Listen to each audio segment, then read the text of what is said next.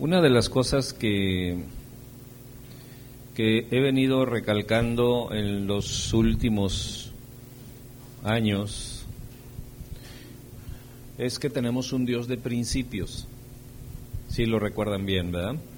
Así es de que para que nosotros podamos entrar en esta, en esta capacitación, uh, tenemos que participar, estar muy alertas, muy, muy alertas para, para poder entrar, para que estén conmigo eh, en, esta, en esta capacitación. Si usted pierde el hilo, este, podrá estar y no estar. Entonces yo quiero que esté.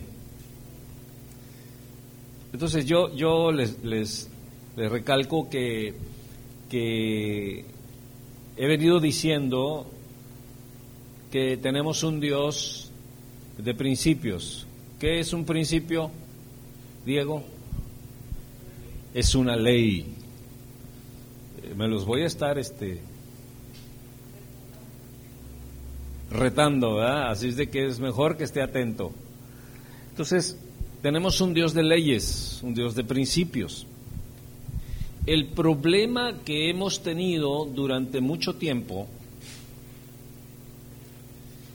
es que se ha, eh, ¿cómo diré? Eh, se ha desviado, se ha mal usado, se ha ensuciado la palabra ley. Cuando, cuando eh, empezamos a entrar en el, en el tiempo de la gracia y sobre todo en los últimos siglos, hablando desde el siglo XVIII, XIX, XX, y este 21 no mucho, pero sí los siglos pasados, se hablaba mucho de la condenación de la ley y se decía que como estábamos en el tiempo de la gracia, pues no teníamos nada que ver con la ley y que había mucha gente legalista porque quería imponer ¿no? las leyes del Antiguo Testamento cuando nosotros ya estábamos bajo qué? Bajo la gracia. Entonces, esa, esa discrepancia eh, doctrinal hizo mucho daño, hizo mucho daño porque condenó la palabra ley, porque aunque el Antiguo Testamento Dios puso más de trescientos y tantos eh, mandamientos. Entonces por eso lo llamaban el testamento de la ley. Las leyes o los perdón o, los este, mandamientos que Dios había establecido, pues era, era, era algo ah, o muy respetado o muy odiado, ¿no? Porque lo único, los únicos que respetaban estas, estas leyes eran los, aquellos que eran muy ceremoniales y aquellos que, que eran este, muy, muy, este, muy religiosos ¿no? del tiempo del Antiguo Testamento y la mayoría pues no los respetaba, no los cumplía y se les tenía como eh, podríamos decir una palabra que, se acostumbraba mucho en, aquel, en aquellos tiempos, que hoy, hoy sería muy ofensiva, pero se les tenía como apestados, como non gratos, ¿no? Hablando ya en la actualidad, ¿no? Non gratos, ¿verdad? Pero, pero religiosamente, condenados religiosamente, ¿por qué? Porque no podían, no cumplían la ley y entonces eran, eran segregados, eran gente del mundo, era gente, este, eran gentiles como se les llamaba ¿no? en aquel tiempo. Cuando llega el tiempo de la gracia, que el Señor Jesucristo nos, este, nos redime con su sangre, y no es que, no es que esos mandamientos ya no, no sean operables, sino que todos esos mandamientos, el único que los cumplió, ¿quién fue? Fue Cristo Jesús. Entonces, él fue el que vino, pudo cumplir con todos esos mandamientos y nos llevó a un testamento, a un tiempo, una era de la gracia. Y ahora todos los que estamos en Cristo Jesús, todos esos mandamientos los cumplimos en Él. O sea, la vez pasada yo les decía que el mismo Dios pedía el cumplimiento de los mandamientos, pero el mismo Dios daba el cumplimiento de los mandamientos a través de Cristo. Dios exigía, nadie podía, vino Cristo, pudo, y ahora los que estamos en este tiempo se nos exige los mandamientos del Antiguo Testamento igual que los que los anteriores, pero ellos no lo podían cumplir, pero nosotros tenemos un representante que sí lo pudo cumplir y entonces en él cumplimos todo. Sin él no somos nada. Ok. Pero una cosa es los mandamientos del Antiguo Testamento y otra cosa son las leyes y los principios de un Dios legal, de un Dios legal. Aquel que creó los principios, los, las leyes, es porque Él es un Dios de leyes. Por eso creó las leyes, porque Él es un Dios de leyes. ¿Por qué es un Dios de leyes? Nosotros vemos el universo se mantiene por leyes. ¿Verdad que sí? Muy bien.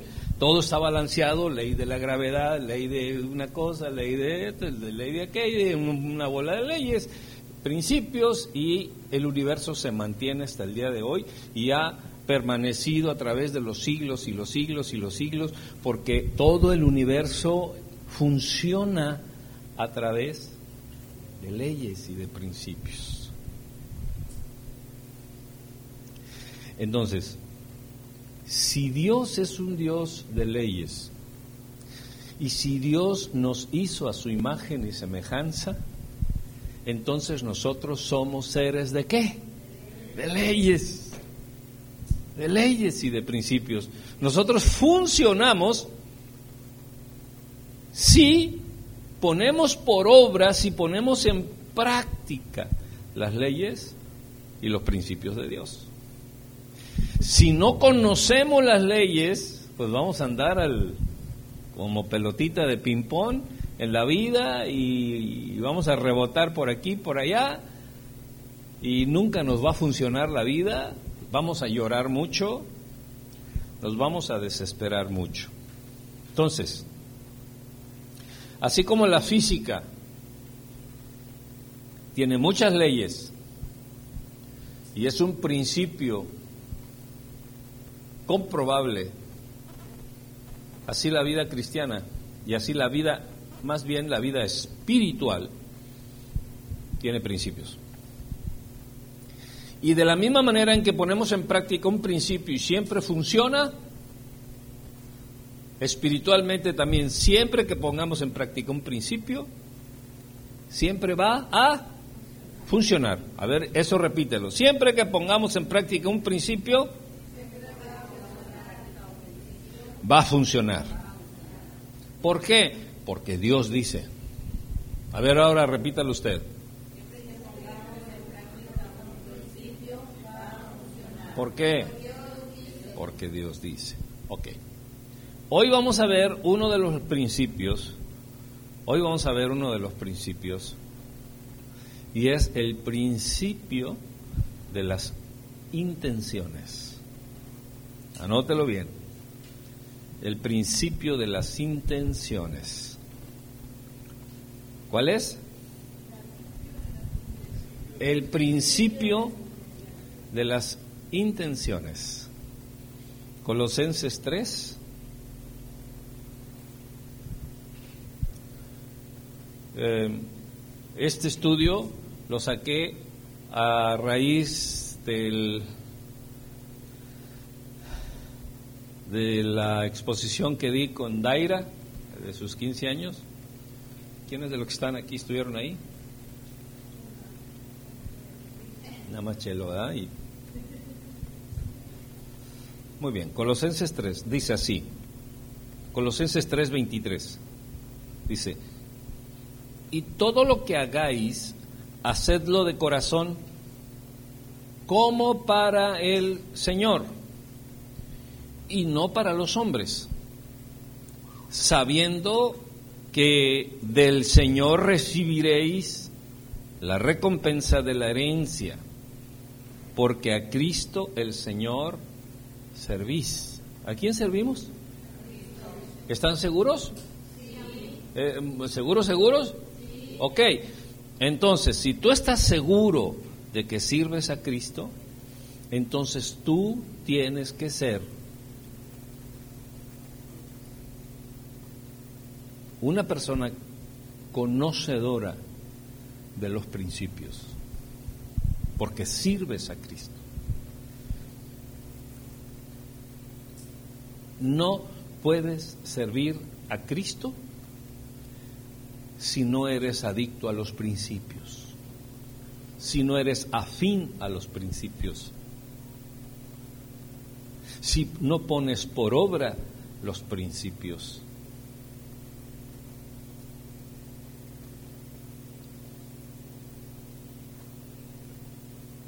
Y dice el 25, más el que hace injusticia recibirá la injusticia que hiciere, porque no hay acepción de personas. Bien, empecemos con el punto número uno, para que usted eh, vaya anotando este estudio y usted lo pueda dar donde quiera que vaya y usted pueda poner por obra y si se le olvida tantito, usted va a sus notas y dice, ah, ah, ok, ok. Y pone por obra todo aquello. Dice la primera palabra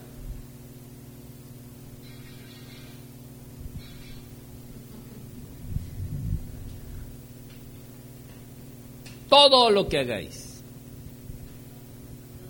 Todo lo que hagáis. Dígame usted, ¿todo es qué? No, no, ¿en serio?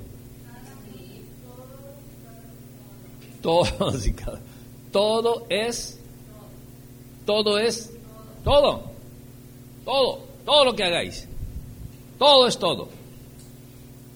Pero el problema es que esto no cabe en el concepto del hombre para con Dios, porque el hombre siempre se reserva cosas.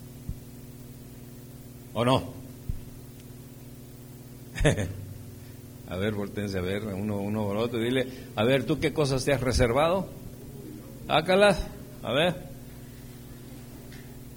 Entonces, la palabra todo, la palabra todo, es muy grande para el hombre. Cuando tú le dices a tu esposo, ¿cuánto me amas? Y si él te dice, no, pues de aquí a Tizimín, nada más. no, pero nada más. Bueno, eh, de aquí a, este, a playa, tan poquito. ¿Por qué? Porque queremos que queremos todo, pero no damos todo.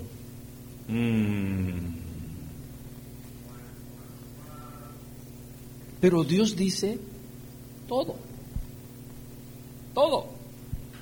Entonces, en primer lugar es porque somos muy independientes de Dios en cuanto a las cosas que deseamos como en las que nos involucramos.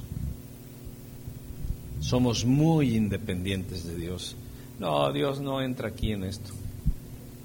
No, este, Dios no entra en mi trabajo, Dios no, a Dios no lo, no lo voy a involucrar en intimidad y Dios no lo voy a involucrar en este negocio y, Dios no, porque si gano mucho, entonces Dios va a querer que yo dé el diezmo y como yo traigo mis reservas al respecto a todo eso, entonces empezamos nosotros a sacar un mundo de argumentos que justifiquen la palabra no todo.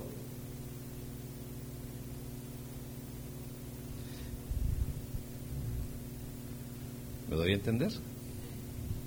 O sea, sacamos una bola de argumentos porque la palabra todo es muy grande. Porque somos muy independientes de Dios. Y si somos muy independientes de Dios, no le queremos dar todo a Dios. Pero el problema, o más bien dicho, si nosotros analizamos bien el punto, Dios no dice dame todo, Dios dice todo lo que hagáis. Diga conmigo, ah, y ya hasta respiramos más tranquilo. Todo lo que hagáis pero todo lo que hagáis es todo. o sea que regresamos otra vez a lo mismo.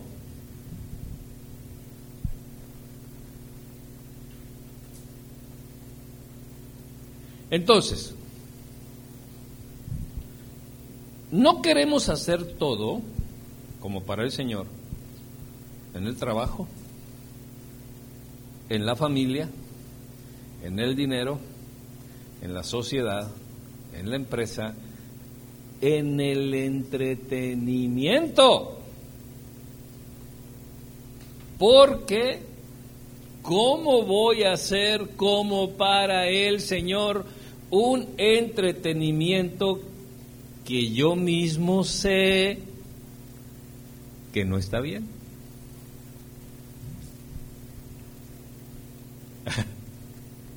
¿Vamos bien o nos regresamos? ¿Estamos aprendiendo? Dígame, no diga ay.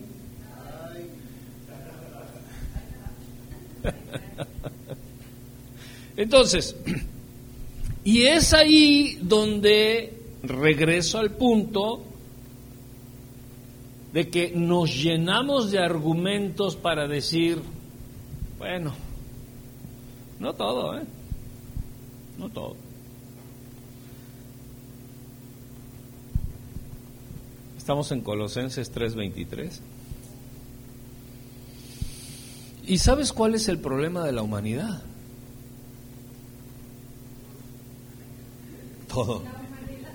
¿Sabes cuál es el problema de la humanidad?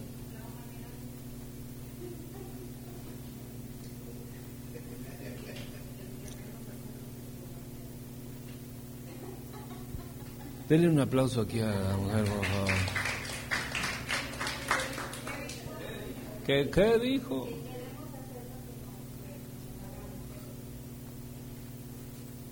Porque no queremos hacer todo como para el Señor.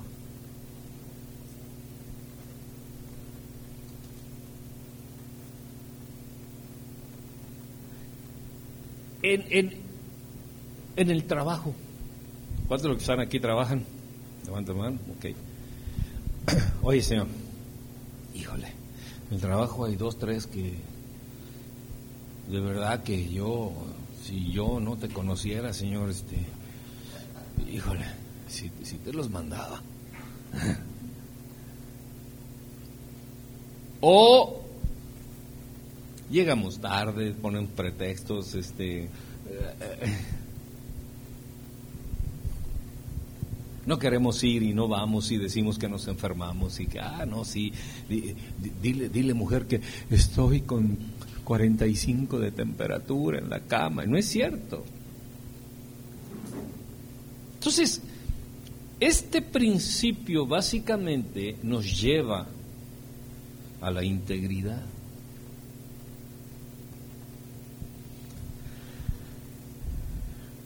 Y cuando nos llenamos de argumentos para no hacer todo como para el Señor, nos identifica no íntegros.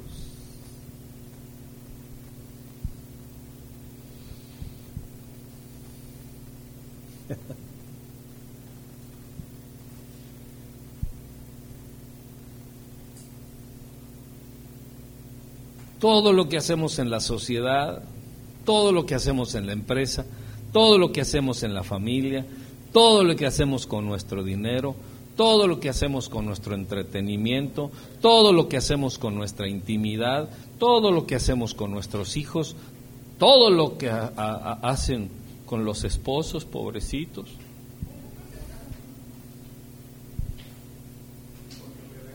No, yo vi al pastor Enrique.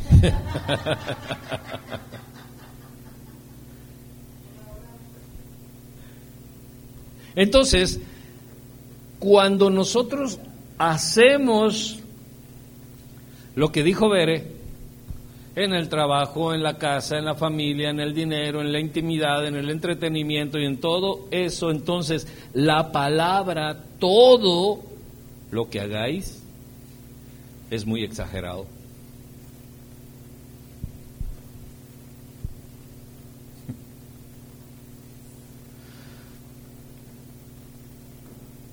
¿Mm?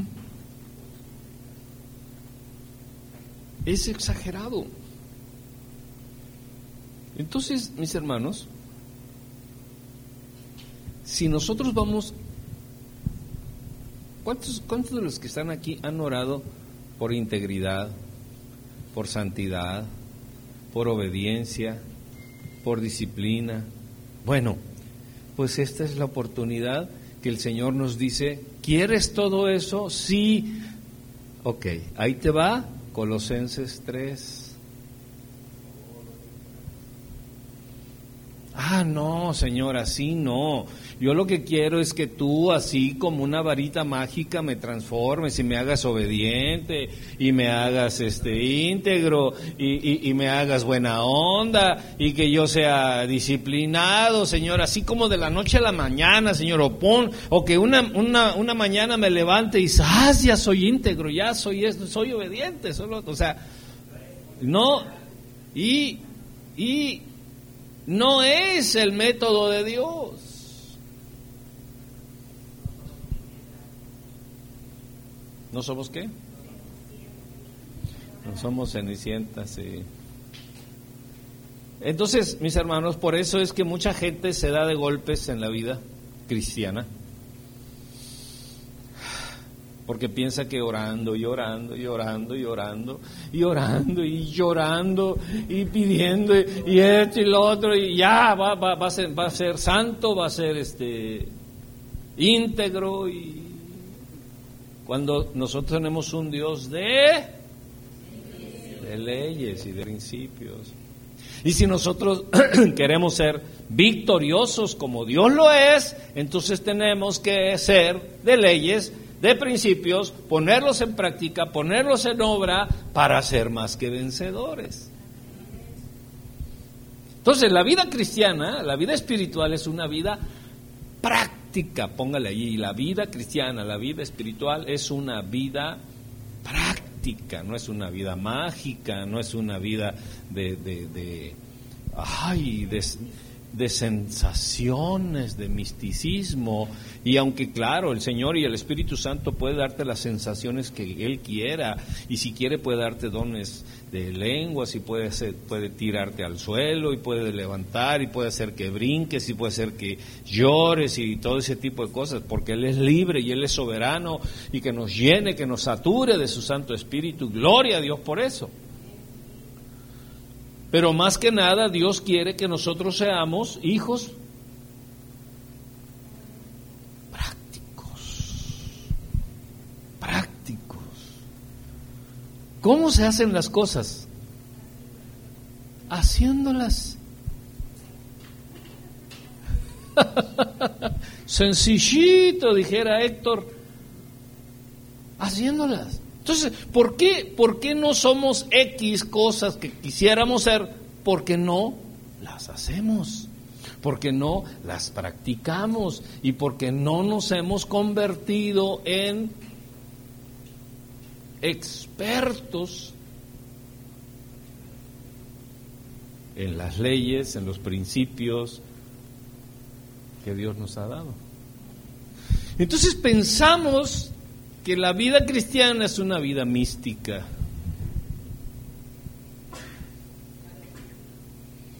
¿Mm? Y es por eso que mucha gente no abre su corazón de manera pronta hacia el cristianismo porque piensa que es misticismo, que es este, religiosismo, que son legalismos, que son eh, cosas de tercer mundo, este, porque les van a prohibir ir aquí, les van a prohibir ir allá, y, y no, yo no voy ahí porque están bien locos. Pero cuando ellos ven la práctica en tu vida de estos principios, y cuando se dan cuenta que eres íntegro, que eres obediente, que eres honorable, que eres veraz, que eres confiable, en primer lugar, tú como persona vas a expresar a Dios. Y entonces ellos te van a decir, oye, ¿dónde estás yendo? Ellos son los que van a querer, ellos son los que te van a pedir que les invites a donde tú vas. Entonces, por eso nos conviene, si Dios es un Dios de leyes, nos conviene también ser hijos de Dios, sí, personas, seres humanos, de leyes y de principios divinos. Si las leyes y los principios naturales llevan a la gente a ser victoriosos, te imaginas cuánto más las leyes y los principios espirituales. ¿Por qué? Porque las cosas naturales se van a acabar. Pero lo espiritual es eterno. Entonces, nos damos cuenta que la palabra todo si no cabe, si Dios te dijera, sabes que todo ahora, de aquí, de, todo lo que no te voy a aceptar como hijo, si todo lo que, lo que haces no lo haces como para mí, quedas descalificado. Si tú dices, what? Entonces, ¿sabes qué?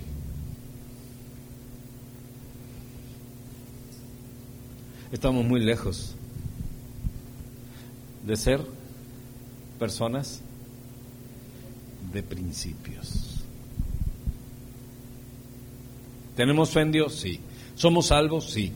¿La sangre de Cristo nos ha justificado? Sí. ¿Mi nombre está escrito en el libro de la vida? Sí. Pero mientras vivimos aquí, somos infelices.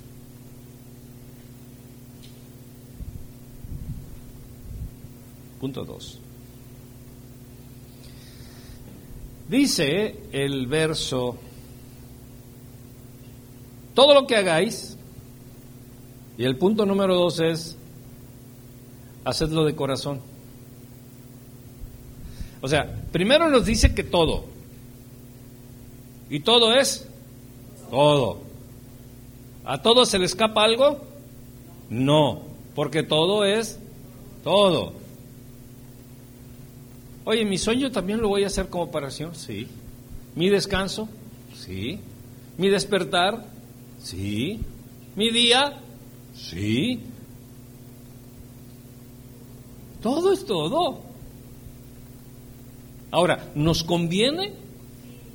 Claro, claro que nos conviene hacerlo todo como para el Señor. Ahora, no solamente es hacerlo todo, porque si, si, si tenemos muchos pretextos, fíjese, si tenemos muchos pretextos para no hacerlo todo, entonces va a ser bien difícil que lo hagamos de corazón.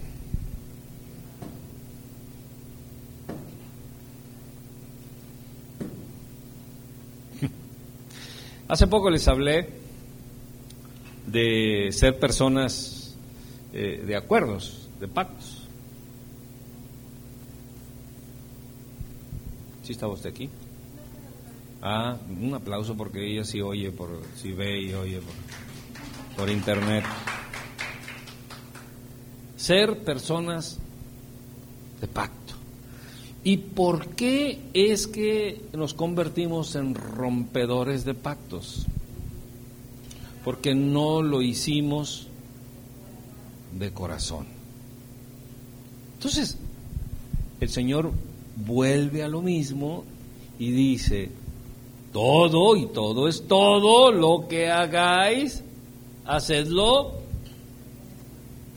de corazón. Entonces, primero habla de cantidad, que es todo y todo es que es todo, y ahora habla de calidad. De corazón. Entonces, les hablé de, los acuerdos, les hablé de los pactos, les hablé de lo que es hacerlo de corazón. Y hacer una cosa de corazón es poner la vida, es poner el tiempo, es poner los dones, es poner los recursos, es poner la capacidad, es poner el corazón.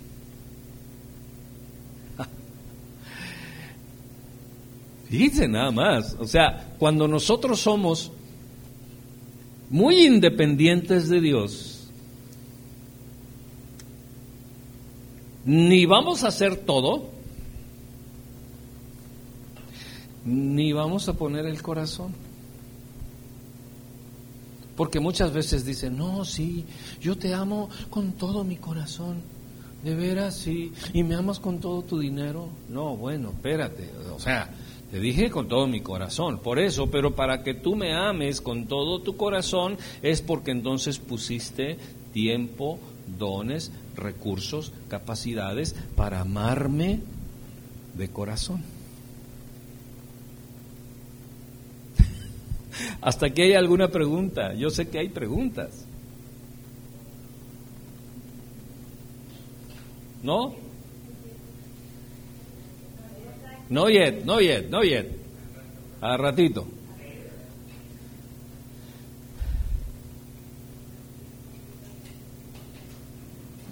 Punto número tres. Si Tita sube las escaleras, todos pueden. Un aplauso a Tita que está aquí, por favor.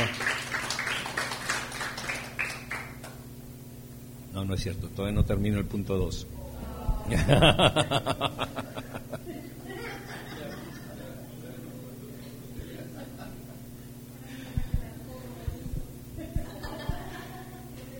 Entonces, no podemos decir que estamos haciendo algo de corazón si no ponemos todos estos elementos.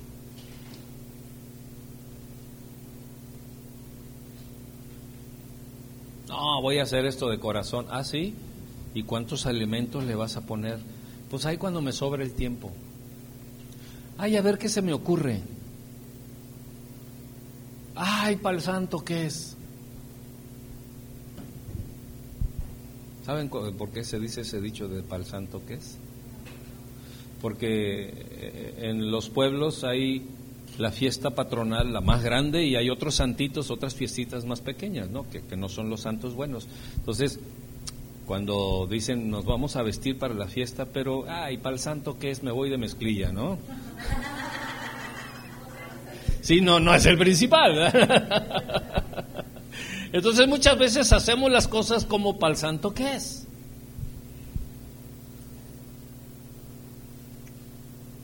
Y somos personas insatisfechas, sin plenitud. ¿Por qué? Porque si no somos expertos en hacer, en, hacer todo, todo, como para el Señor, y de corazón, ahí andamos rebotando en la vida. Y hablo de todos los sentidos, o sea, no estoy hablando de dinero, estoy hablando, estoy hablando de todos los sentidos. Podemos vivir eh, rodeados de una multitud y estar solos. Podemos vivir eh, en medio de una iglesia que grita, que alabas, que se alegra y estar en amargura. Porque no somos expertos en hacerlo todo, nos reservamos cosas Y si nos reservamos cosas y no hacemos todo, pues mucho menos de corazón. ¿Por qué? ¿Por qué no podemos hacer las cosas de corazón? Porque no estamos dispuestos a invertir. Acuérdense que una vez les hablé del principio de la inversión. La inversión es un principio. Es el principio de la siembra. Dios es un Dios de principios. Dígalo otra vez, por favor. Dios es un Dios de principios. Entonces muchas veces lloramos por, ay, fulano de tal, es que me hizo, me dijo, eh, o por fulano de tal, o por las situaciones tales y tal. Y Dios dice, pero ¿por qué lloras? Si yo tengo tantos principios para ti, para que los pongas por obra y seas más que vencedor. Porque estás llorando por fulano, fulana, sutano, circunstancias y cosas y estás despreciando los principios que yo te he dado.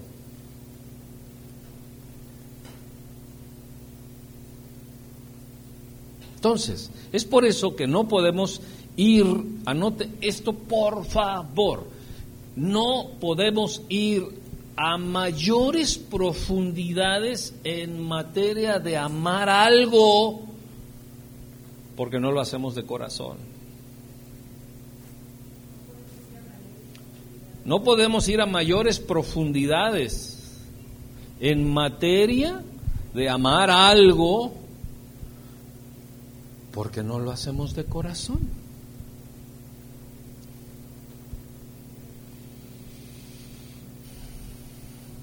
No podemos ir a mayores profundidades en materia de amar algo porque no lo hacemos de corazón. A ver, en el matrimonio, ¿por qué las parejas se separan?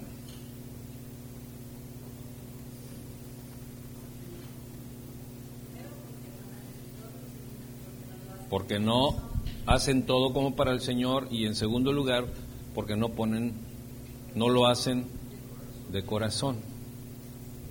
Ya la vi, ¿eh? Comiendo, está comiendo. Entonces, nosotros no podemos ser indiferentes a este principio, porque es vital.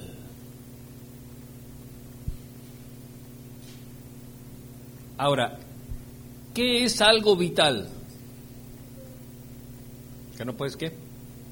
Que no puedes vivir sin él. Que es imprescindible no podemos vivir victoriosos, no podemos ser productivos, no podemos ser siervos de Dios si no lo hacemos todo como para el Señor y si no lo hacemos de corazón. Ahora, si nos reservamos cosas en cuestión de todo, y si no podemos hacerlo de corazón, cuando no lo estamos haciendo de corazón, ¿Qué nos estamos reservando? No me diga que el corazón.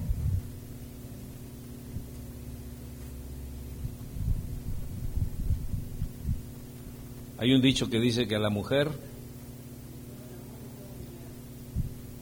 otro aplauso para ella, porque miren, viene, viene, viene conectada. ¿eh?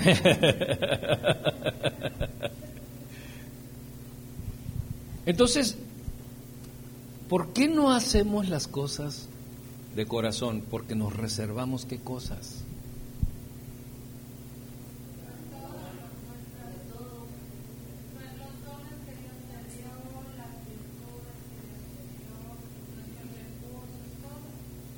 Entonces,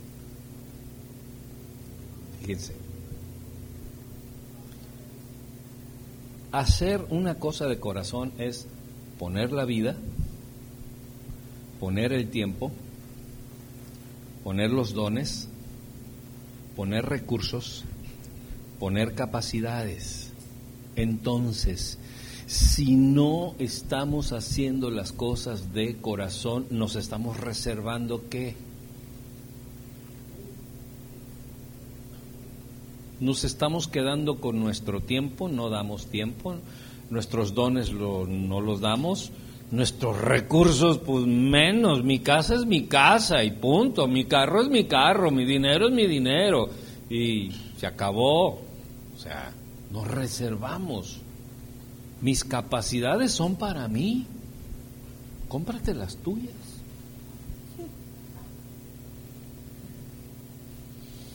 Y cuando nosotros reservamos todas esas cosas, no podemos ir a la profundidad o a mayor profundidad de amar algo de todo corazón.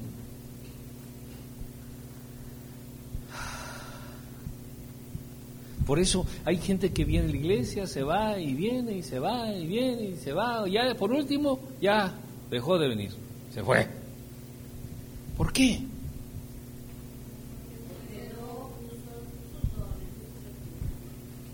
Porque no amo a la iglesia de corazón. E, e, en los acuerdos, ¿se acuerdan cuando les hablaba acerca de, los, de, ponerse de acuerdo? Pase usted. Eh, y se acuerda que yo les dije que no, no, no es la idea de Dios de que los esposos se estén soportando y, y ahí solamente tolerándose y no, sino que los esposos fuimos para ponernos de acuerdo. Pero tenemos que usar el corazón, o sea, hacerlo de corazón. Entonces, para ponernos de acuerdo y, poner el corazón, tenemos que sacar todos estos elementos. A mí no me salgas con que, este, a ver, este, muéstrame que verdaderamente me amas de corazón. No, sí, sí, sí, yo te amo de corazón. ¿Cuántas veces te lo he dicho que te amo de corazón? Pues sí, pero si pones tiempo, ni pones tiempo, ni dinero, ni pones esfuerzo, ni pones dones, ni tus capacidades, ni nada para mí. Pero me estás diciendo que me amas de corazón. Entonces déjame decirte que no, no es verdad. Pero también me estoy dando cuenta de que yo no te amo de corazón.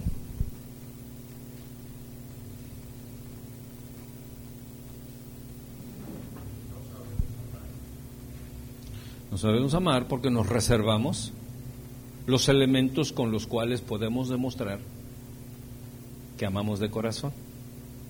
Ahora, Cristo nos ama de corazón, sí, dio su vida, dio su tiempo, dio sus dones, dio sus talentos, dio su sangre, dio su cuerpo, dio todo por nosotros, dio todo. Y por eso es que Él sí puede presumir que nos ama de todo corazón. Entonces Él exige que nosotros le amemos de todo corazón.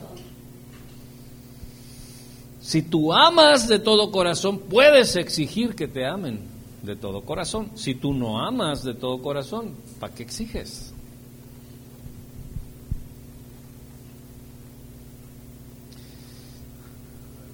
¿Está bueno el curso?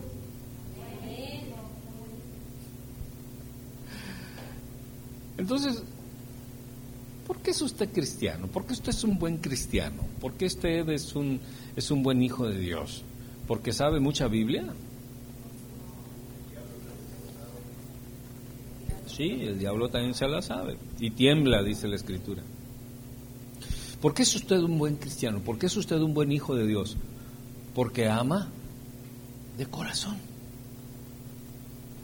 Y el que ama de corazón no necesita, o más bien dicho, la gente no le dice o le pide o le exige que ame, porque todos los días lo está haciendo.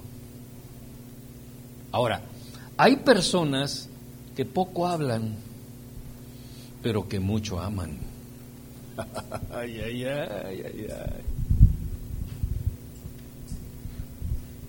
No son hábiles para hablar, no son hábiles para expresarse, eh, son burdos para actuar, para, para eh, pero todo el tiempo están demostrando por medio de su tiempo, por medio de su servicio, por medio de su obediencia a Dios, por medio de su disciplina, por medio de muchas cosas, de que te aman.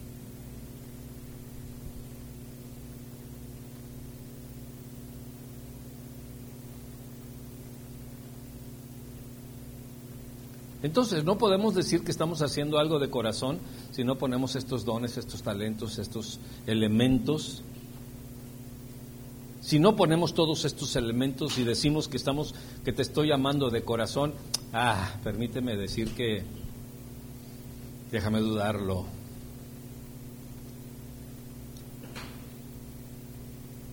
Porque te digo que se me ponchó una llanta y no vas. Muy bien, sigamos. Ahora, dice, oiga hermano, fíjese que se me ponchó una llanta y, este, ¿y por dónde está hermano? Estoy acá por tal, tal lugar. Ah, ahí vive cerca el hermano Fernández. Háblele, él está cerca.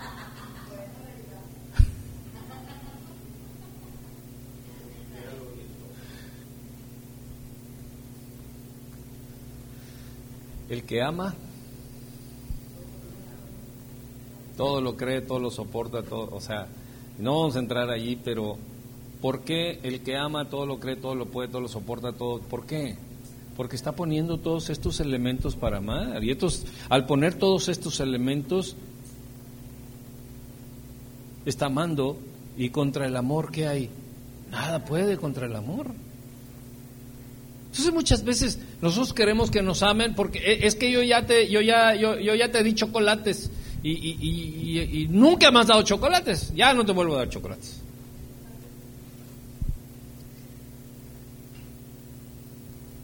¿Mm? Ni una galletita siquiera. No, el que ama de veras, no importa si le da chocolate o no le da chocolates. Porque tiene una cultura de amar.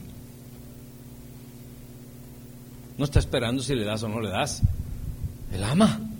Ella ama. Utiliza sus dones, sus talentos, su tiempo, su dinero, su esfuerzo, sus lágrimas, su oración, su intercesión, su visita, su ayuda, su servicio. Siempre está dispuesto a demostrar el amor.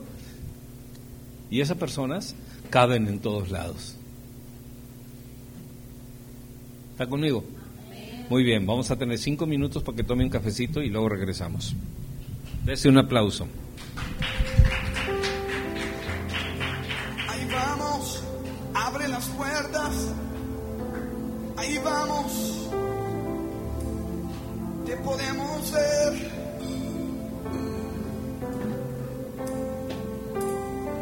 Solo tú y yo, nuevos amores.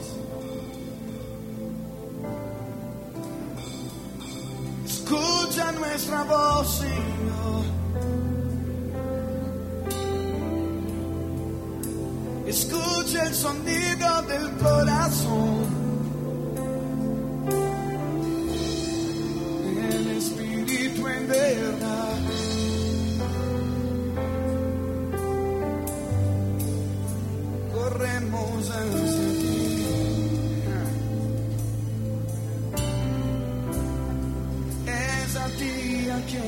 Anhelo. Es por ti que yo suspiro.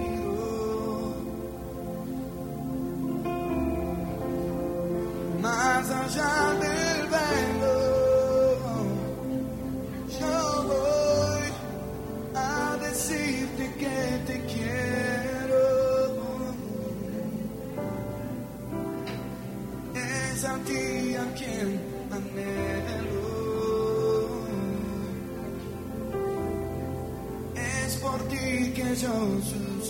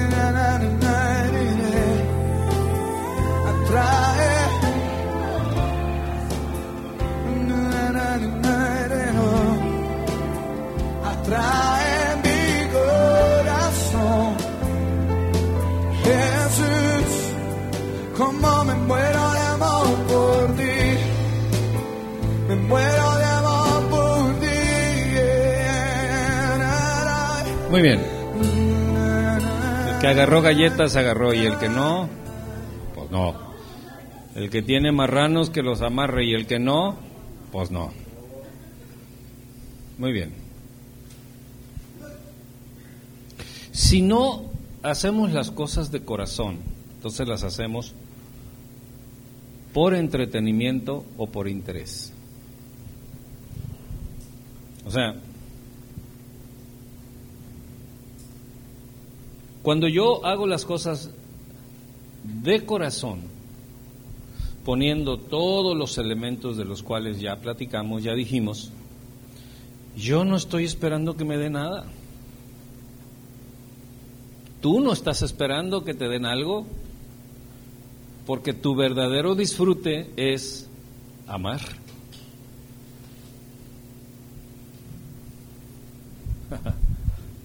Ahora, esta enseñanza que estamos dando no es para que solo nos llenemos de conocimiento, sino para que pongamos por obra el amar, para que entremos en dimensiones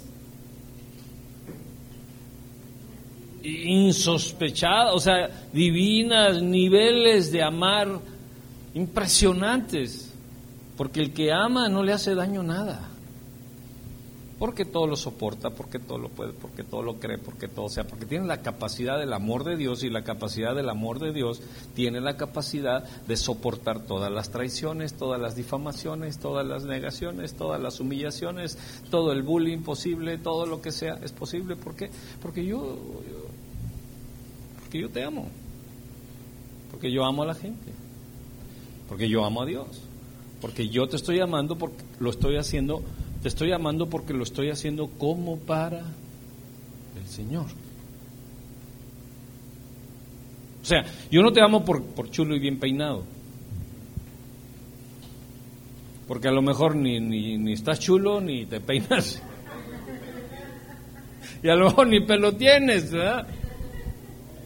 Y, y, y este, entonces, cuando lo hacemos por, por entretenimiento o cuando lo hacemos por interés. A ver, ¿qué dije? Cuando lo hacemos por entretenimiento o por interés.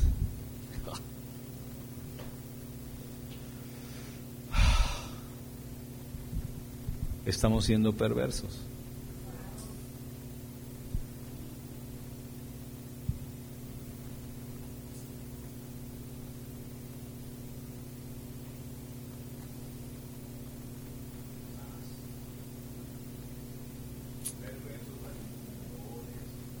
Refrigeradores, máquinas de coser, lavadoras.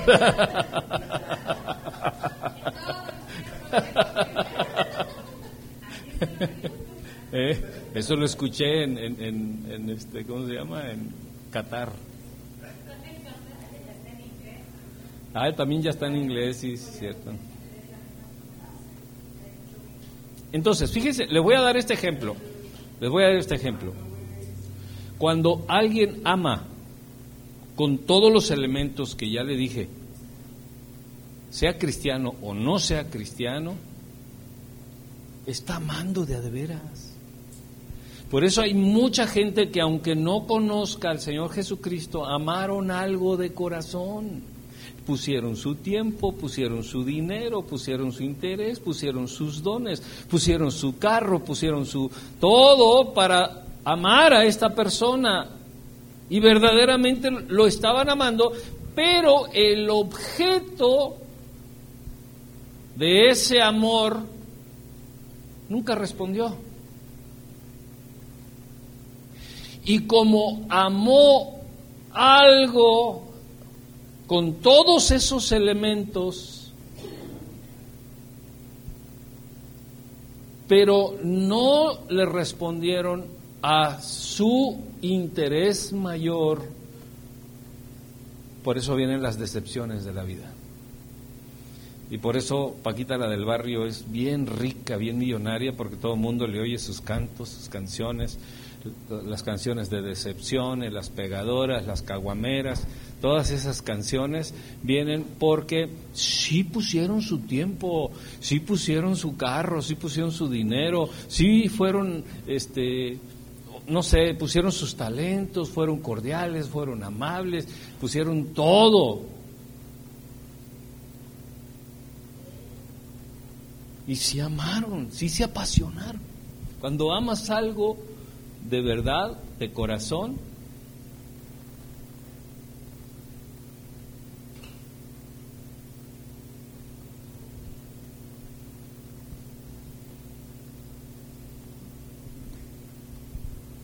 cuando amas algo de corazón, automáticamente viene un elemento más que te dimensiona, que se llama pasión.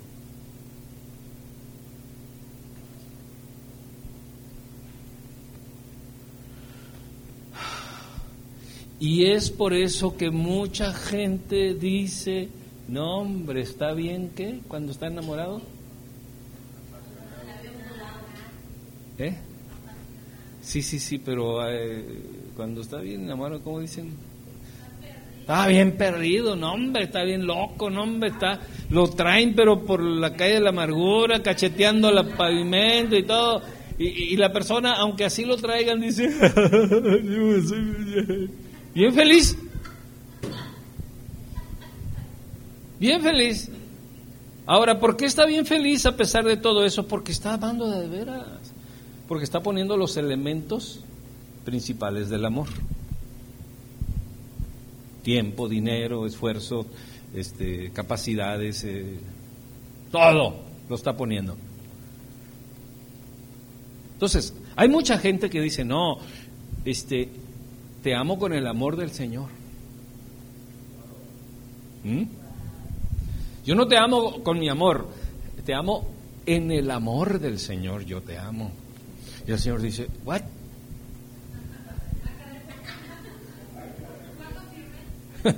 ¿What?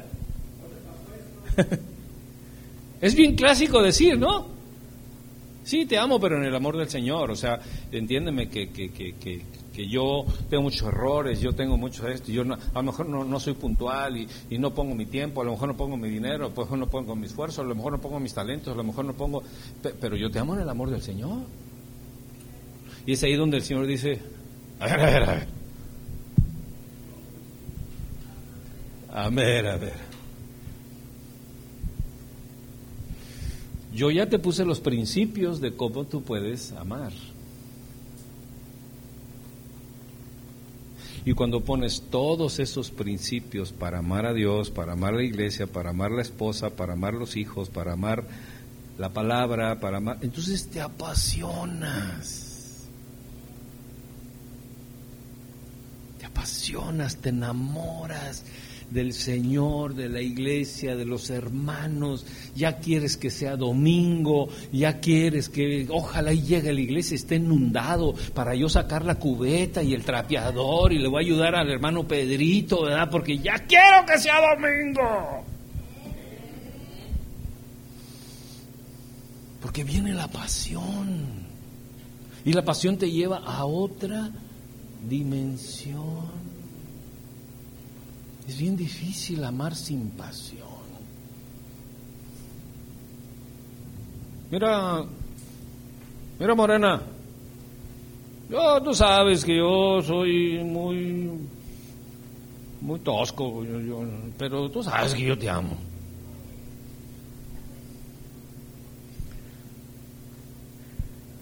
no hay pasión, no hay enamoramiento, no, no, no. Hello. Entonces, amar es algo que se pone en práctica.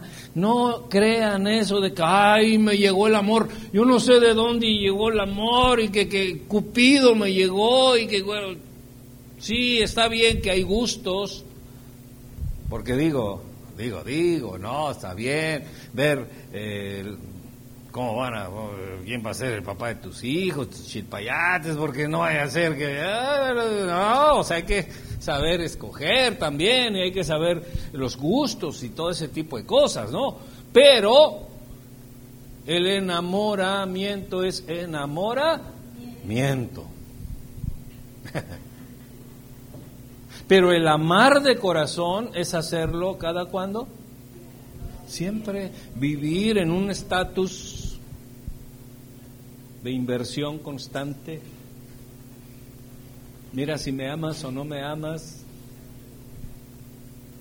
yo sigo igual, apasionado, apasionada. Si Dios, si aún Dios no me amara, yo sigo apasionado. Que eso es imposible, ¿no? Pero, pero ya así hablando, este, dramáticamente, ¿no? Por eso dice la Escritura: si tu padre y tu madre no te amaran, con todo eso yo te recogeré, yo te amaré. Porque el amor de Dios es así, pone todo tiempo, todo, todo su amor, toda su pasión. ¿Ustedes creen que Dios es un Dios sin pasión? No, Dios es un Dios apasionado.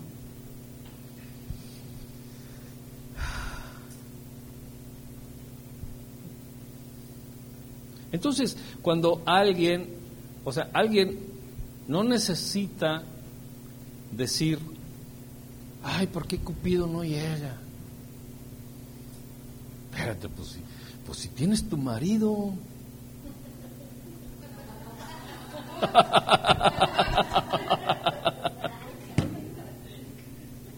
Sí, pero este no. No, esta no. Espérate.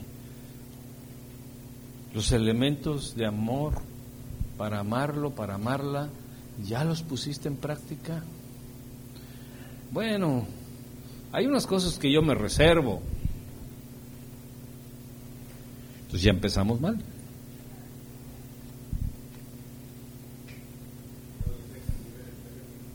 No me diga, cuénteme ese chisme, luego me lo... Ah, bueno.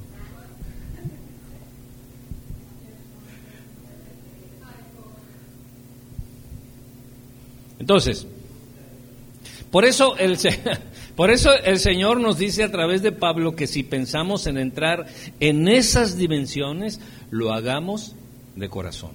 Es más, nadie puede soportar la vida cristiana si no ama de corazón.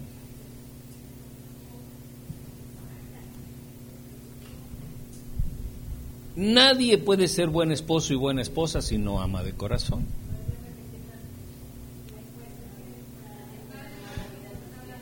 Nadie puede amar la vida cristiana o ser un buen cristiano si no ama de corazón. ¿Por qué? porque están la fe, la esperanza y el amor. ¿Y el mayor de ellos cuál es? El amor. Y el amor es una persona, el amor es Dios, Dios es amor. Entonces nadie puede ser cristiano si no ama de corazón. Y el primero y más grande de los mandamientos es amarás al Señor tu Dios con qué?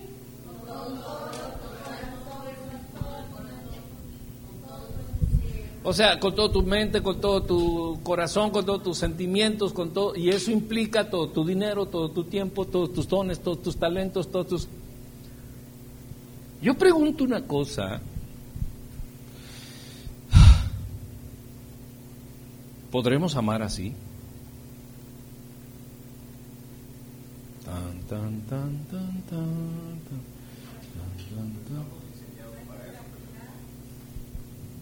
Un, aplauso para la dama, por favor.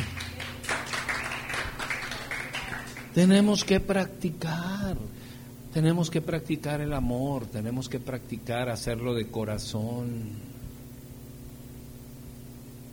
Si no, si no hacemos las cosas de corazón, las hacemos por conveniencia, las hacemos por entretenimiento, lo hacemos por interés lo hacemos por sacar algún provecho. Y eso es perverso, por quedar bien.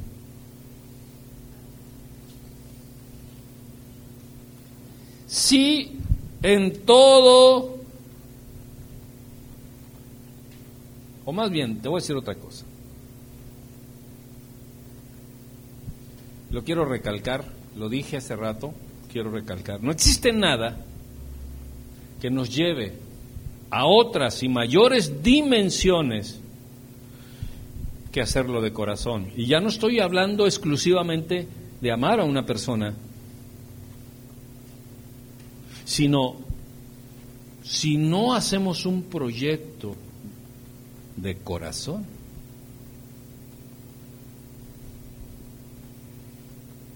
nunca llegaremos a otras dimensiones.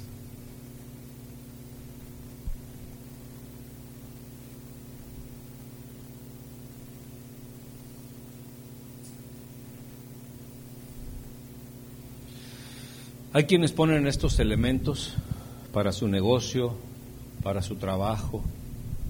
Hay quienes aman su carro de corazón.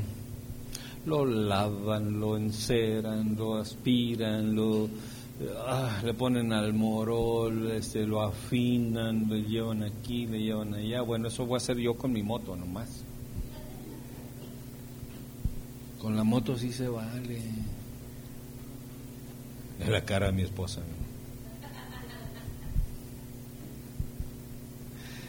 Entonces, no existe nada que nos lleve a otras y mayores dimensiones que hacerlo de corazón.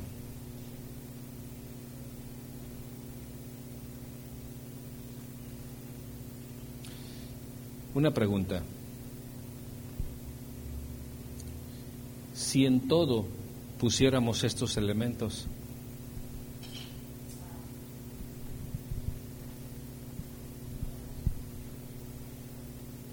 seríamos seres celestiales en la tierra.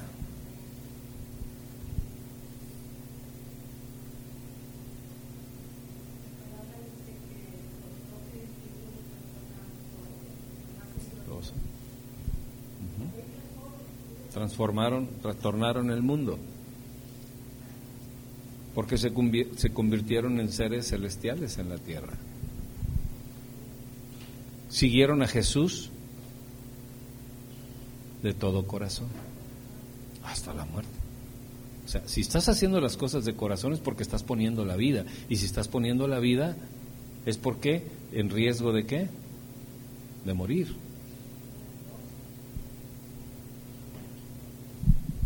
Por eso, eso de que te amo ah, con toda mi vida, por ti daría la, la, la vida. No importa la muerte, no importa morir. Pero si vemos que no, no pone ninguno de los elementos de los cuales ya hemos platicado, no es cierto. Cuando venga un perro bravo te va a dejar y va a correr, se va a subir al árbol.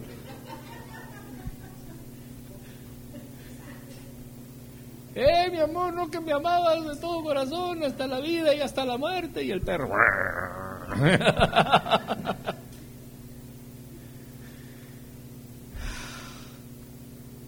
Muy bien. ¿Hasta aquí hay alguna pregunta? Ni una. No, hombre, ya. Estamos en un centro de capacitación. Muy bien. Punto número tres. ¿Cómo para el Señor y no para los hombres? Este punto está chiquito. Solamente tiene cinco tomos.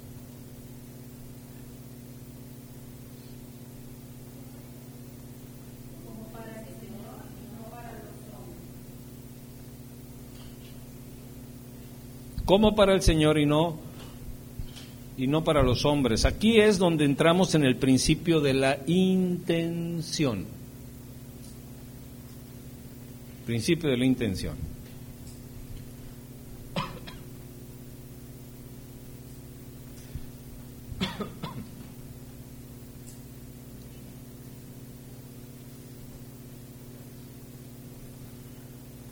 Cuando no entendemos que este principio, cuando no entendemos este principio, que la intención es para agradar al Señor, empezamos a tener problemas con nosotros mismos y empezamos a tener problemas con todos los que nos rodean.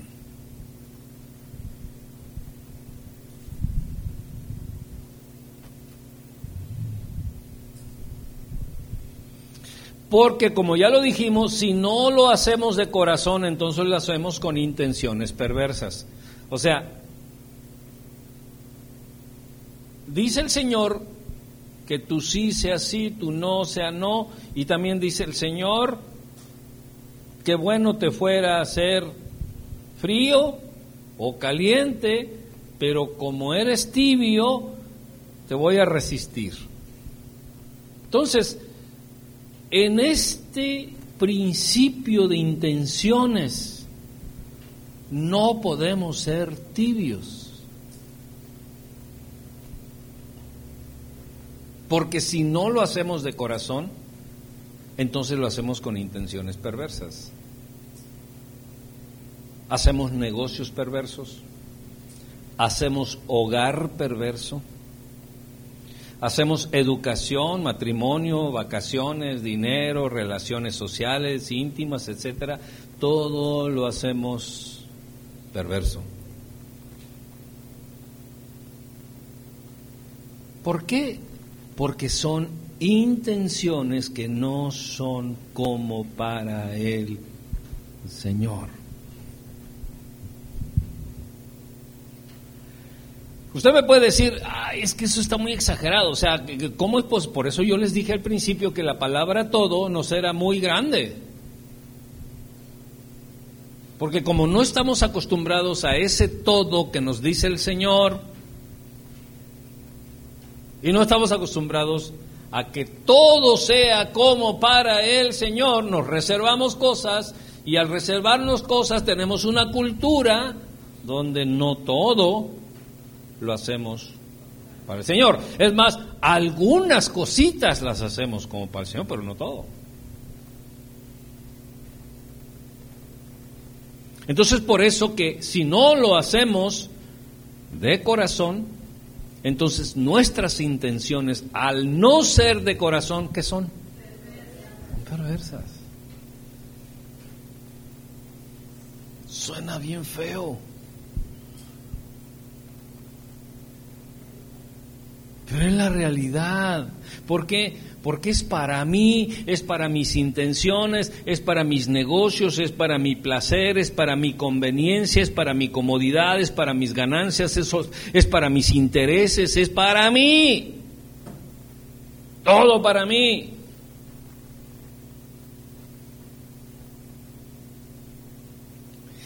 Y luego decimos, bueno, ok, es para mis hijos, para mi familia, etcétera como pensando que podríamos tener pretexto para no hacerlo todo como para el Señor.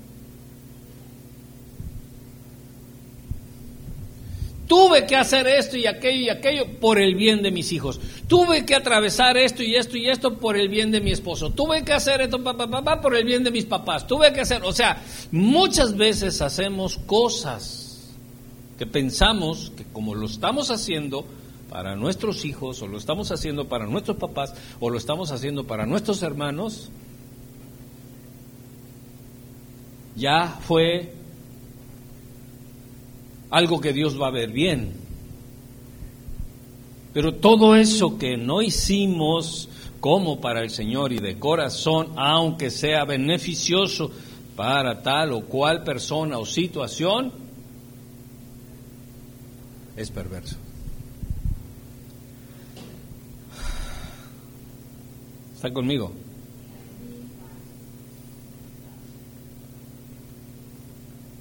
No, no, o sea, no, no vayan a decir, no, no, es la doctrina de Gadi Gabriel primero.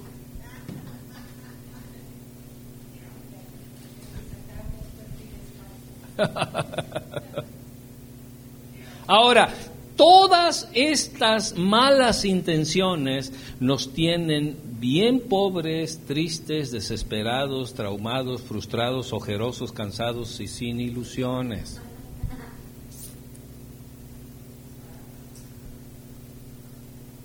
De verdad. ¿Cuántos, ¿Cuántos de los que están aquí quisieran ser así ricos, tener solvencia económica y todo? Ok, entonces, ¿por qué no lo tenemos? ¿Por qué no lo hacemos? ¿Por qué no lo disfrutamos? ¿Por qué no lo entendemos? ¿Por qué? ¿Por qué? ¿Por qué no?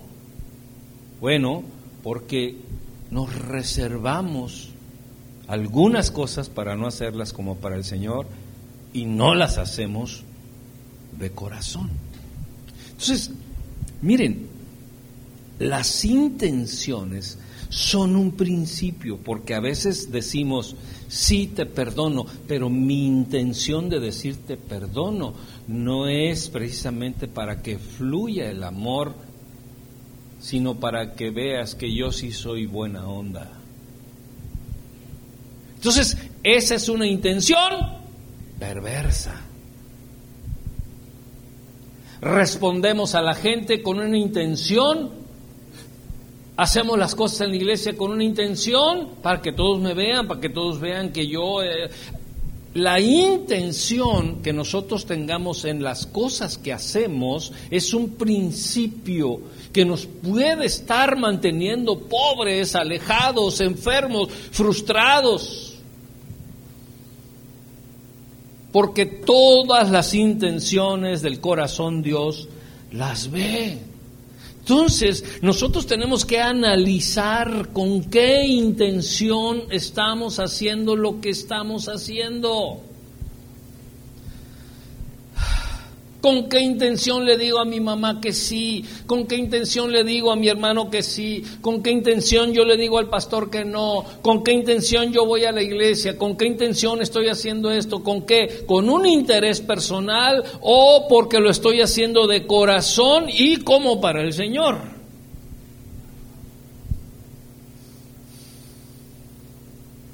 Por eso es que es una ley. Por eso es que es una ley. Y si nosotros no aplicamos y como dice Yelani, no practicamos esto, entonces estamos del otro lado del principio y vivimos vidas tristes.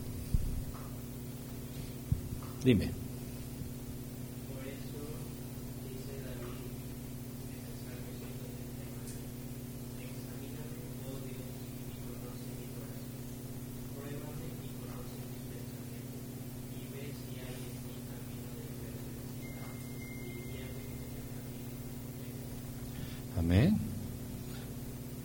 Porque él sabía los principios de las intenciones. Y a veces nosotros todos los días tenemos intenciones perversas. Hacemos cosas con, la intención de ganancia, con la intención de, de, dar dos, tres pasos adelante. A veces no puedes platicar con una persona porque ya tiene la respuesta, porque ya te dijo, porque ya le atropellas, o porque ya esto, porque tú sientes que sabes más, o porque estás compitiendo con todo mundo. ¿Cuál es la intención de la vida? Y a veces no tenemos una buena relación en la casa, en la familia, en la iglesia. Nos convertimos en personas no gratas. ¿Por qué? ¿Por qué? Porque tenemos que analizar nuestras intenciones.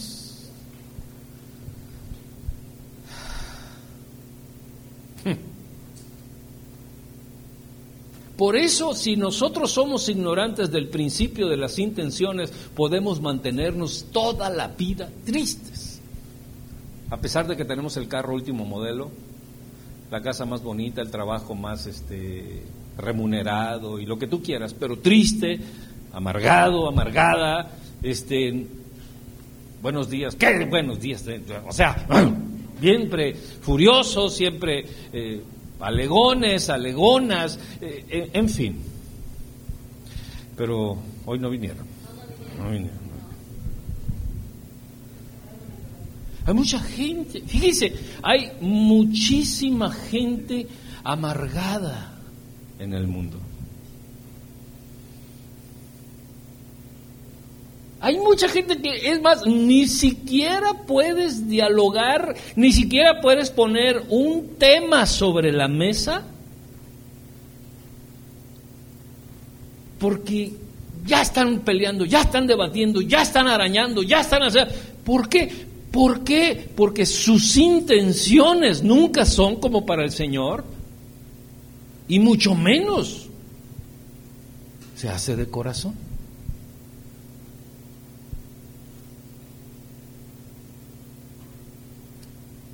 Y luego preguntan, ay Señor, ¿por qué soy así?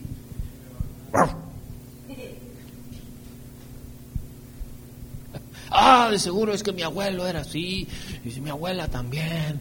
Y, empezamos a, a, sacar raíces, ¿no? De cosas. No, eres tú, soy yo. ¿Con qué intenciones hacemos las cosas? Entonces muchas veces nosotros nos estamos saboteando la vida por las intenciones en las cuales hacemos lo que hacemos. Para empezar a terminar. Mire lo que dice Romanos 8, 26 y 27. Dice, y de igual manera el Espíritu nos ayuda en nuestra debilidad, pues ¿qué hemos de pedir como conviene? No lo sabemos, pero el Espíritu mismo intercede por nosotros con gemidos indecibles. Y fíjense lo que dice el 27.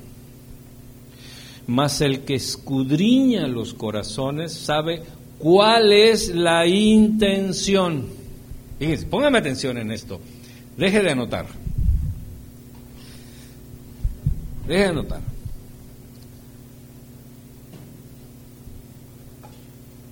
Regáleme más agüita, por favor. Sí, de, ahí.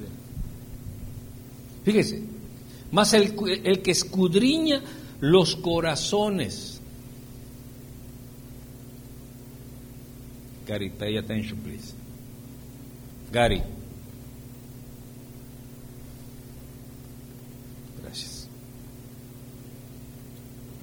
El que escudriña los corazones sabe cuál es la intención del Espíritu con, con E mayúscula.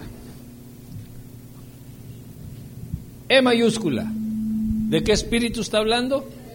Del Espíritu de Dios, del Espíritu Santo, del Espíritu de la verdad. Entonces, el que escudriña los corazones sabe cuál es la intención del Espíritu porque conforme a la voluntad de Dios intercede por los santos. O sea, déjame decirte esto que es profundo, es tremendo, o sea que Él no acepta otra intención que no sea la intención del Espíritu.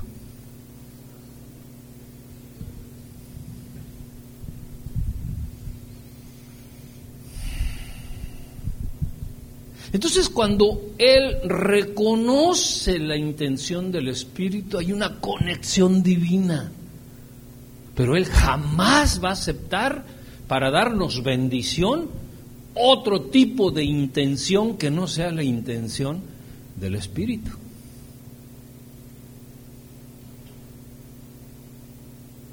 O sea, mis intenciones, mis intereses. Eh, entonces, ¿qué onda? O sea, ¿qué onda con mis intereses, mis intenciones, mi, mi, buena vida, o sea, mi, mi, seguro para mi vejez? ¿Dónde lo voy a dejar? Y empezamos nosotros a, a tener intenciones que no son del Espíritu. O sea que Dios no reacciona a ninguna bendición si no es la intención del Espíritu.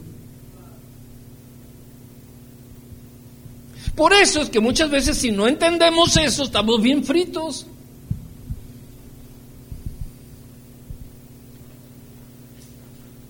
Y alegamos y decimos, es que yo sé mucha Biblia, es que yo llego temprano, y es que yo lo otro, y es que yo, y ya hice todo lo posible y lo imposible, y, todo lo que, Espérate, este, ¿ya estás haciendo las cosas todas como para el Señor y de corazón?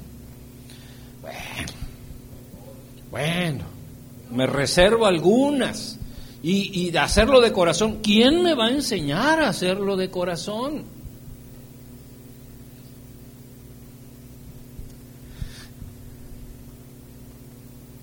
Dios no reacciona para dar ninguna bendición si no es la intención del Espíritu. Y Dios identifica la intención del Espíritu. Y como Dios tiene compatibilidad con la intención del Espíritu, aborrece cualquier otra intención que no sea la del Espíritu. Entonces nosotros pudiésemos estar eh, compitiendo contra nosotros mismos y lacerándonos a nosotros mismos y pensando que Dios no es bueno, Dios no me escucha, Dios, yo, yo soy una llaga podrida, dicen las canciones, ¿no? Que, que se cantaban en la antigüedad. Dios no me oye, Dios no me quiere, Dios no... ¿Cuáles son las intenciones con las cuales estás con tu esposo, con tu esposa, con tus hijos? ¿Cuáles son las intenciones de tu, de tu trabajo, de tu negocio, con tus compañeros? ¿Cuáles son las intenciones de la iglesia, con tu pastor, con, con los hermanos, con la palabra? ¿Cuáles son las intenciones? ¿Son las intenciones del Espíritu o son tus intenciones?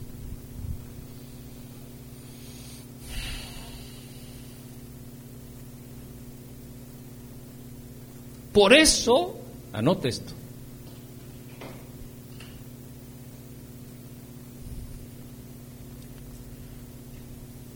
Por eso el lenguaje del Espíritu, no cualquiera lo entiende.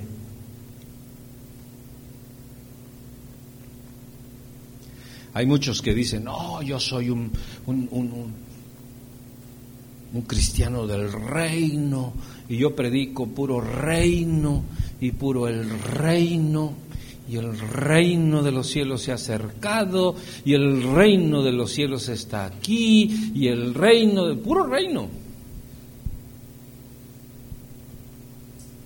Pero no conoce los principios o el principio de las intenciones. Y, y no sabe y no entiende que el Señor identifica las intenciones que hay en nosotros que son del Espíritu. Y ahí andamos haciendo cosas en otras intenciones que no son las del Espíritu.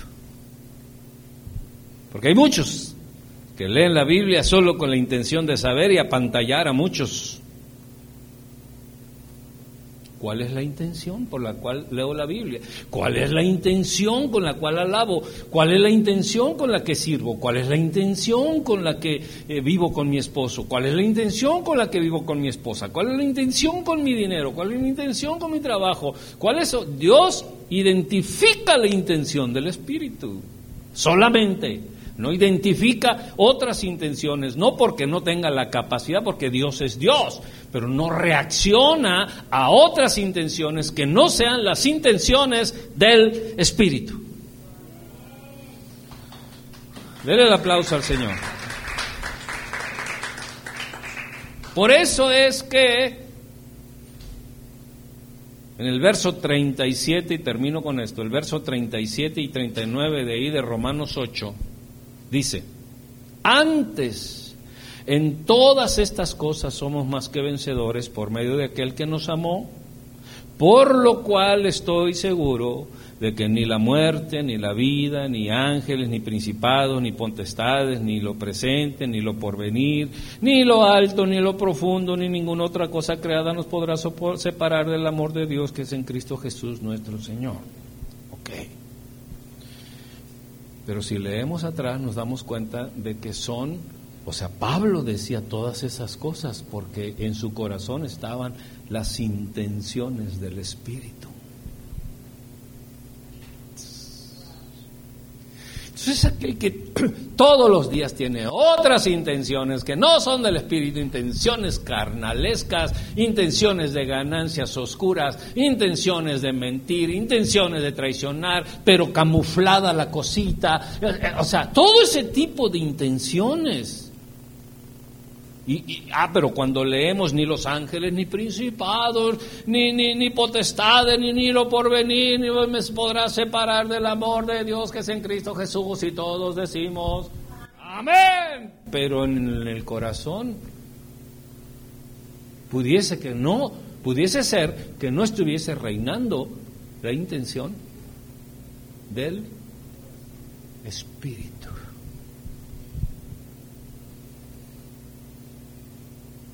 Si no comprendemos y si no actuamos con la intención del Espíritu y de todo corazón, entonces pensaremos que Dios no es bueno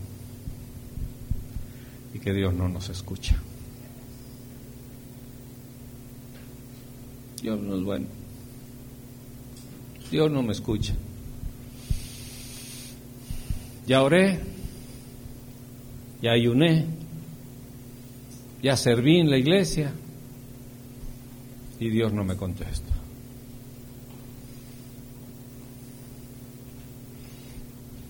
La pregunta sería, Dios encuentra, discierne, identifica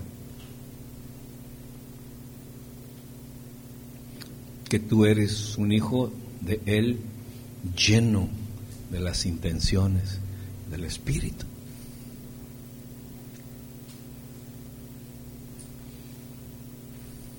A ver, acá.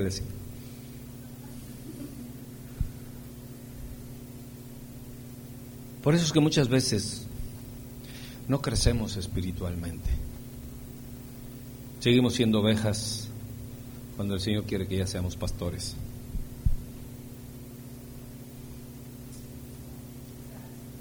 ¿Y cuáles son las características de la oveja? Que se gatona, que es torpe. Ya me pusieron la musiquita. Sucia, piojosa, llena de parásitos, maloliente.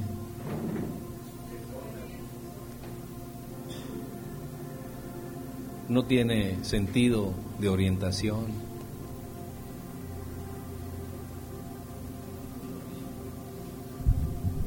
Si se pierde, hay que ir por ella.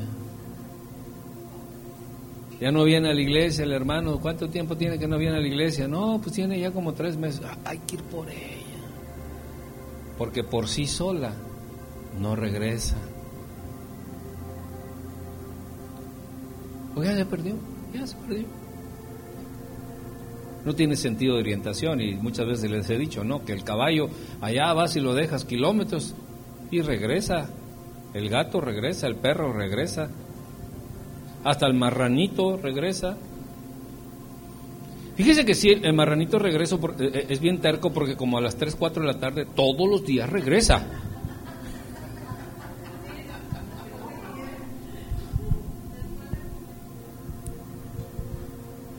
Pero la oveja no. Hay que ir por ella. Y si no habemos quienes tengamos intenciones del Espíritu, nos da igual si viene o no viene.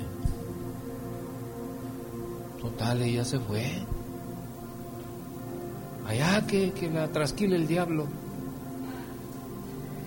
Así decimos muchas veces. Ah, ya que se vaya a dar una vuelta con el diablo para ver cómo regresa. ¿Por qué? Porque no tenemos intenciones del Espíritu, porque no hacemos las cosas de corazón, poniendo nuestro tiempo, nuestro esfuerzo, nuestro dinero, nuestras posesiones, nuestros talentos, nuestros dones, nuestras facultades, nuestras habilidades, nuestro...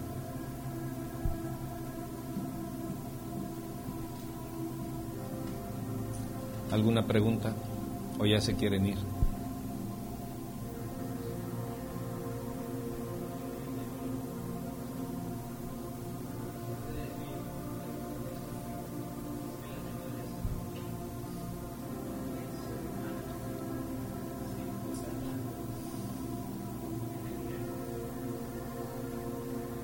porque es el único tesoro que conoce o que tiene ambición.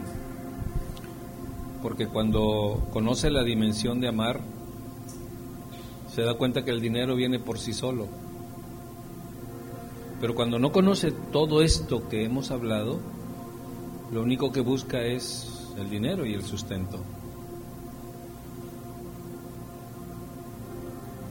Y cuando no hay intenciones del Espíritu y buscamos afanosamente el dinero, entonces todo lo dejamos por dinero. Trabajamos los domingos, no venimos a la iglesia, no nos importa, es el sagrado trabajo por ser que Él me va a sacar adelante con dinero. Ah, es miércoles de capacitación. No, pues, tengo que trabajar, pastor, tengo que ir aquí, tengo que ir allá, es que eh, esto y lo. Cualquier cosa que salga es pretexto para no conocer otras dimensiones, otros tesoros. Y como el dinero obliga, porque si no, dice un dicho, ¿no? Que, si no vas a trabajar, este, no como dice, que si no persigues la, la chuleta, ¿verdad? La chuleta no te va a perseguir a ti. Y la escritura dice que si no trabajas, que no, que no trabaja, que no coma. Entonces, por eso. Pero cuando nosotros amamos de corazón y hacemos las cosas todas como para el Señor, lo que más nos sobra es dinero.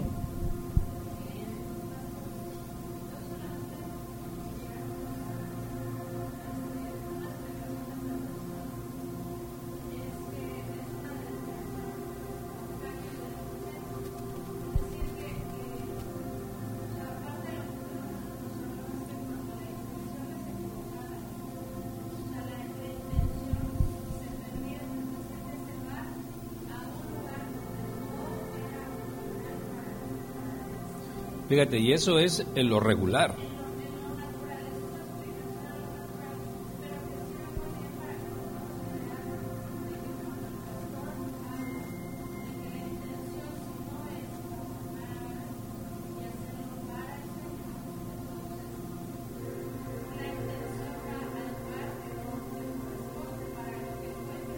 Se pervertió. Es una intención pervertida. Se desvió, se pervirtió, se contaminó. Y tenemos que hacer un análisis. Pongámonos de pie. Tenemos que hacer un análisis de dónde andan nuestras intenciones.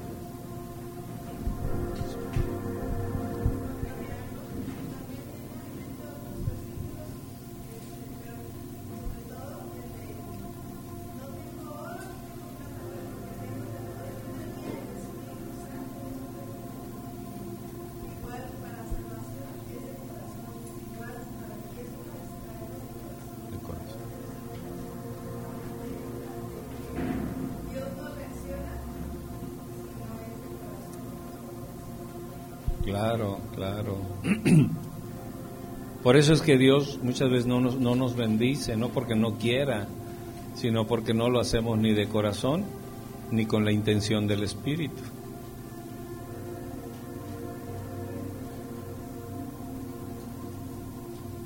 Por eso les digo que si fuésemos expertos en hacerlo todo como para el Señor y de corazón, tendríamos el cielo aquí en la tierra. Sí.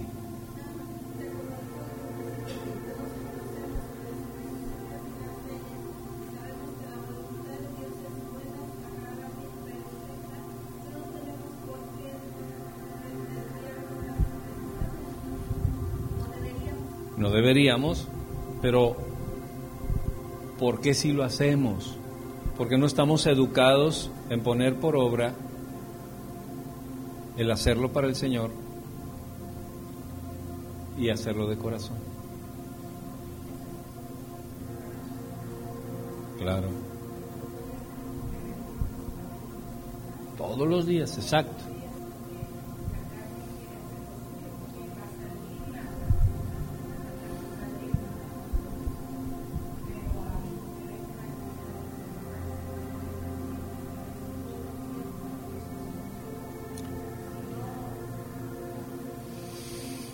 La intención la tenemos que renovar cada cuando, todos los días.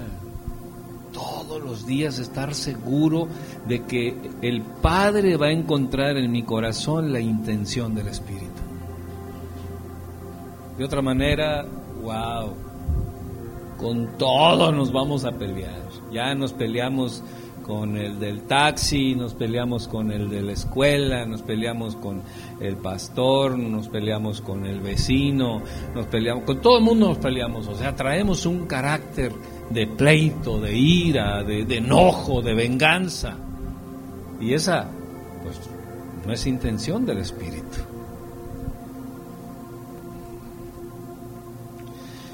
Preguntémonos, ¿qué debemos hacer? ¿Qué debemos hacer? Empieza nuevamente la capacitación. Punto número uno. Pero sí que debemos hacer. Cada que amanece, Señor, este día lo voy a dedicar a ti. Guíame, Señor, a que todo lo que yo vaya a hacer tenga la intención del Espíritu. Voy a amar a mi esposa, a mi esposo, a mis hijos, Señor, de todo corazón. Ayúdame a poner por obra, practicarlo, Señor, hacerlo. Dame la fuerza, Señor, eh, porque, porque la cultura, la costumbre de, de, no tener las intenciones correctas, Señor, me hace que yo sea débil en esa área. Cierra tus ojos.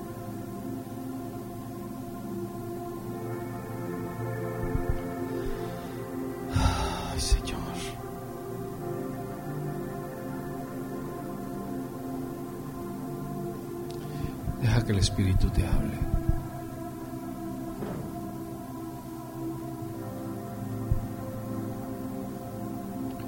Señor, nos damos cuenta cuán perversos somos.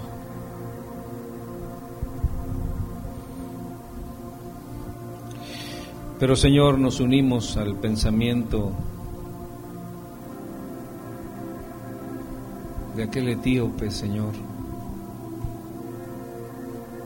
que iba por el camino leyendo tu palabra y llevaste a tu siervo y él le preguntó, ¿qué lees? Pues este libro. ¿Y lo entiendes? Y él dijo, pues si no hay quien me explique, ¿cómo lo voy a entender, Señor?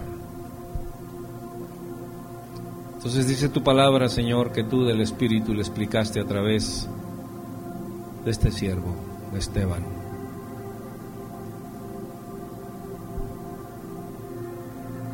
Y llegó a la conclusión y dijo, me quiero bautizar. ¿Dónde puedo? ¿Dónde hay agua? Dijo, aquí hay agua. Fue bautizado, Señor, por la revelación que da la intención del Espíritu, Señor siempre que tengamos intenciones del Espíritu, tú siempre llevarás un Esteban. Porque hay una conexión sobrenatural, Señor. Ah, Señor, siento tu gloria y tu presencia, Señor. Queremos ser llenos, Señor, de las intenciones del Espíritu.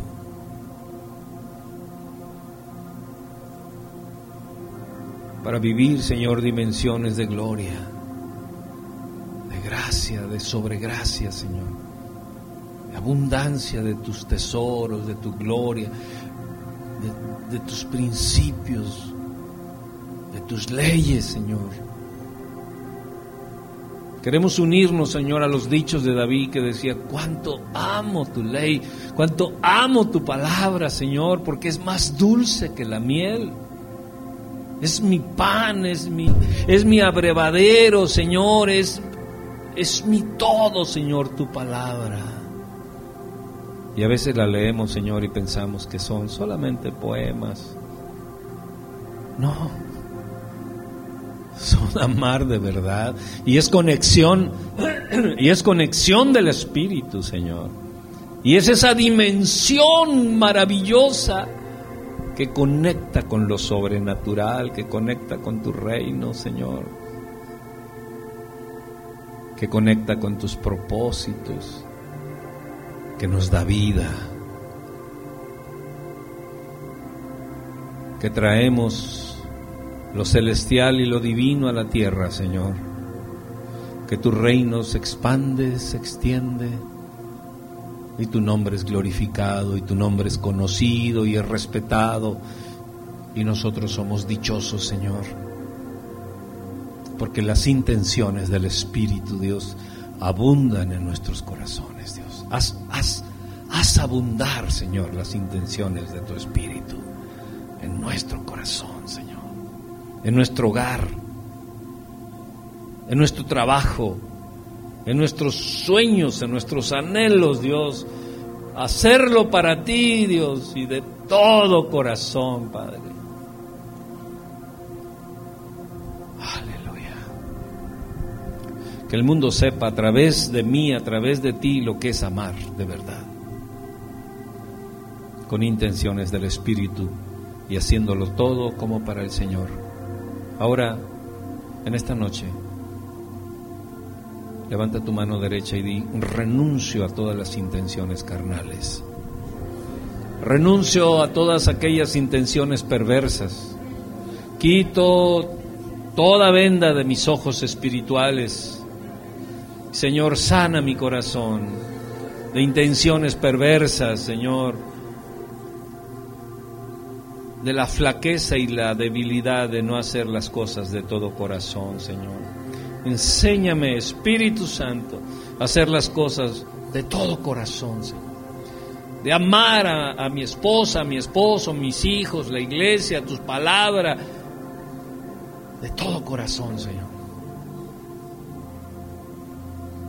Pero sobre todo, Señor, que sobreabunde las intenciones del Espíritu. Mengue todas las intenciones perversas, todas las intenciones de venganza, de orgullo, ah, de autocomplacencia, todo aquello, Señor, que la carne quiere, toda intención oscura, toda intención que trae intereses personales, Señor, los sepultamos en el fondo del mar. Y Señor, te suplicamos que abunden las intenciones del Espíritu, Señor, las intenciones del Espíritu abunden en nuestros corazones, Padre Celestial. Para dimensionarnos, Dios, con tu Santo Espíritu.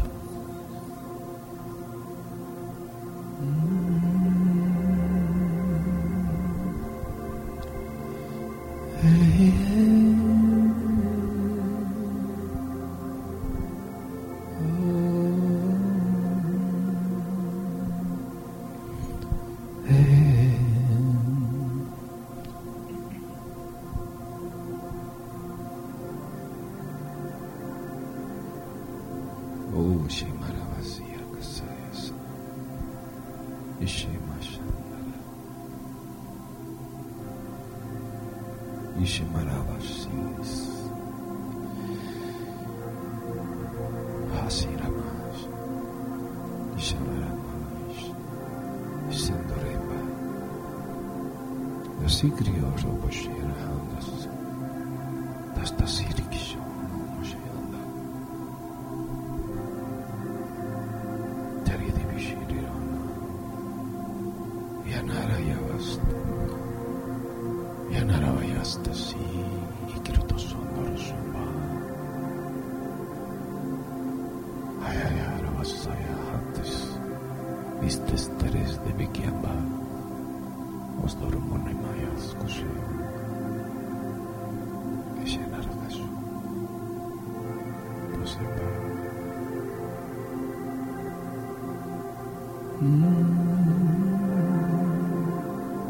espíritu te alaba, Señor.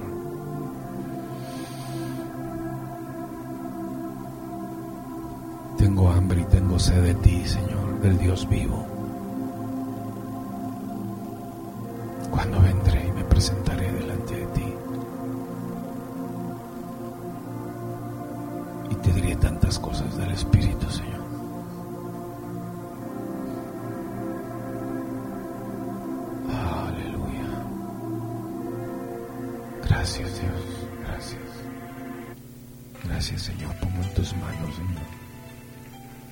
Vida de cada uno, Señor, de mis hermanas, de mis hermanos aquí esta noche.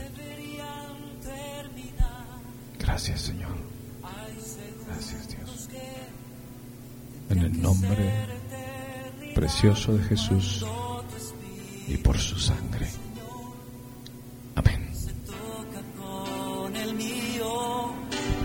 Y mi corazón estalla en adoración Señor. Se acaban las palabras, solo me queda mi alma para cantarte. Te adoro, mi Señor. No hay nada alrededor, solo estamos tú